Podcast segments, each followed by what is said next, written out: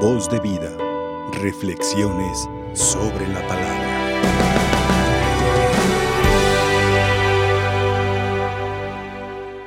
Que la esperanza los mantenga alegres, sean constantes en la tribulación y perseverantes en la oración.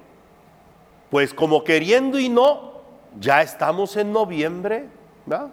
Ya dentro de un mes estamos preparando la fiesta de la Inmaculada y llegó la Navidad y primeramente Dios estrenamos un nuevo año. ¿verdad? Y los propósitos de bajar 10 kilos y aprender otro idioma, quién sabe dónde habrán quedado. Pero bueno, ya llegamos a noviembre. Y noviembre es el mes de las postrimerías.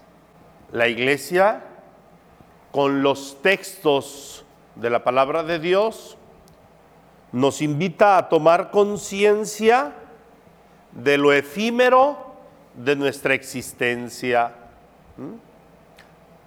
Ojo, no para asustarnos, no, sino para que mantengamos, decía la lectura, una esperanza alegre entusiasta, creativa, dinámica.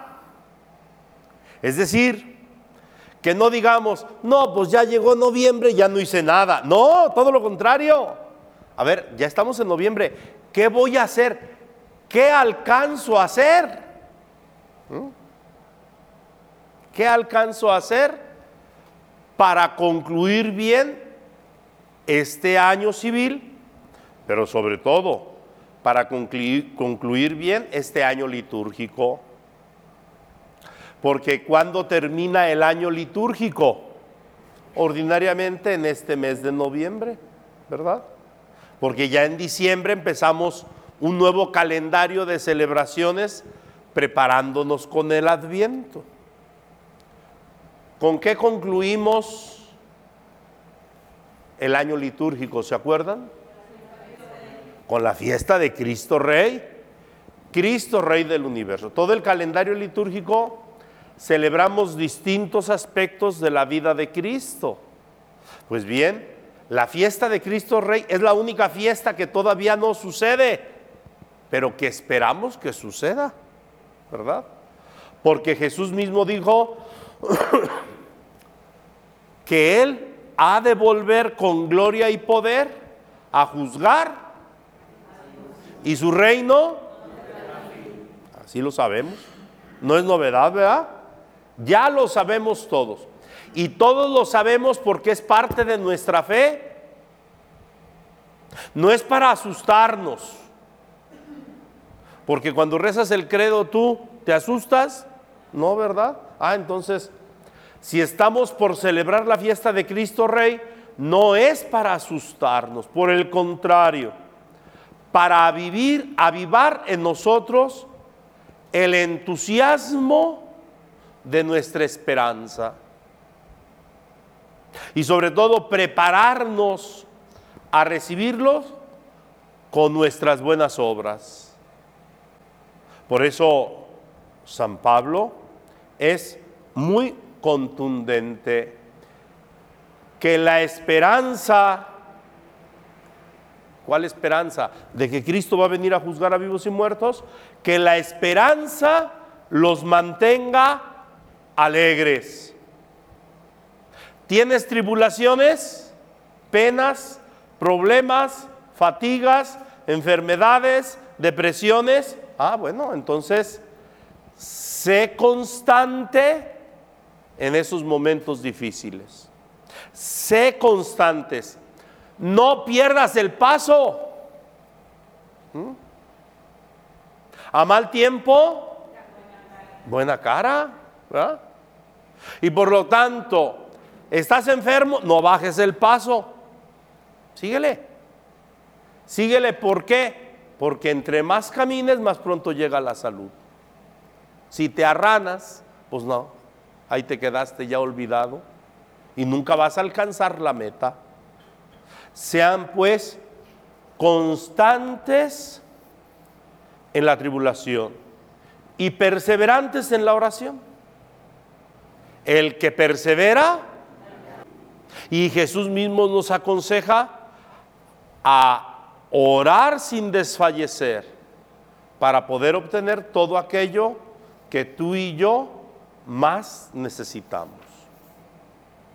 Por eso, por eso el Evangelio nos invita a tomar conciencia de la importancia de participar en el banquete del Señor. El que participa en el banquete del Señor está participando en la esperanza de contemplar a Dios tarde o temprano. Porque Jesús mismo lo dijo, el que come mi cuerpo y bebe mi sangre, ¿eso qué es? Tener esperanza. Eso es tener esperanza. Por lo tanto, qué importante es acercarnos a la Eucaristía para vivir, avivar nuestra esperanza. Y sobre todo, porque al acercar al altar el pan y el vino de la Eucaristía, ¿qué es lo que le estamos ofreciendo? Nuestras tribulaciones, nuestras enfermedades, nuestros cansancios. ¿O qué? ¿El trigo nace solo y se cosecha solo? ¿Y el pan se hace solo? ¿Dejas granos en una mesa y el día siguiente ya amanece, amanece una semita? No, ¿verdad? No. Ah, entonces, presentar el pan y el vino es presentar todos esos afanes de preparar la tierra, abonar la tierra, regar la tierra, echar la semilla, aguardar pacientemente que crezca, cosechar, triturar el grano, amasar la masa, cocinar la masa y presentar el pan. Ahí están todas las tribulaciones de nuestra jornada cotidiana. Levántate temprano, bañate, lávate la boca, ¿verdad? Ponte las pestañas grandiosas, maquíllate hasta el chongo, ponte los tacones, ponte la ropa de marca, da tu mejor cara al mundo y vete a laborar. Y regresa y prepara los alimentos de toda tu familia Todas esas fatigas las presentamos en el banquete del Señor. Y el Señor, ¿qué es lo que hace con su Santo Espíritu? Transforma nuestras fatigas, transforma nuestros esfuerzos del pan y del vino en su cuerpo y en su sangre. Pan de vida y cáliz de salvación, ¿verdad? Y eso es lo que nos da para alimentarnos, para entusiasmarnos y para poder volver a nuestra vida cotidiana. No con el fatalismo de decir, un día menos, tengo menos vida, ya me voy a morir. No, no con ese fatalismo sino volver a nuestra vida cotidiana con la esperanza de que tarde o temprano el Señor ha de venir para juzgar a vivos y muertos. Y entonces, cuando ese día llegue, podremos contemplar a Dios tal cual es. Y disfrutaremos de la presencia de Dios eternamente. Esa es nuestra fe. Esa es la fe que profesamos. Pero ahora, la pregunta es, ¿y de veras hemos aceptado esta invitación? ¿O tú y yo ponemos justificantes? Señor, compré una yunta de bueyes, no puedo ir a misa hoy. Señor, tengo que ir a ver mis negocios, no puedo ir. Señor, me casé y mi vieja no me deja ir. Se inventaron los mandilones. Digo, ay, perdón. Perdón. Perdón, Señor, perdón. No quise decir eso. Fíjense cómo siempre nos justificamos para no acercarnos a Dios. Buscamos pretextos. Y sin embargo, todos esos pretextos que son tentaciones del demonio para qué? Para apartarnos de Dios. Estamos pues por concluir nuestro año litúrgico. No pongamos pretextos para no ser perfectos como nuestro Padre Celestial es perfecto. No pongamos pretextos para acercarnos al altar de Dios con nuestras ofrendas. No pongamos pretextos para ser cada día mejores. No dejemos que la tristeza o la enfermedad o el sufrimiento o las obligaciones nos aparten de la voluntad de Dios, sino que por el contrario, con su gracia podamos salir victorioso de todas esas nuestras preocupaciones terrenas. María Santísima es la mujer que nos da ejemplo de cómo responder con generosidad al Señor.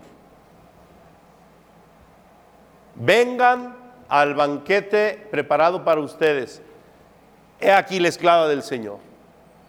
Fue rápida que ella interceda por nosotros para que también tú y yo podamos responder con generosidad al llamado que Dios nos hace con las exigencias de cada día. Que en las tribulaciones salgamos victoriosos. Que nuestras oraciones sean constantes y podamos obtener de Dios todo aquello que más necesitamos para salir victoriosos. Voz de vida. Reflexiones sobre la palabra.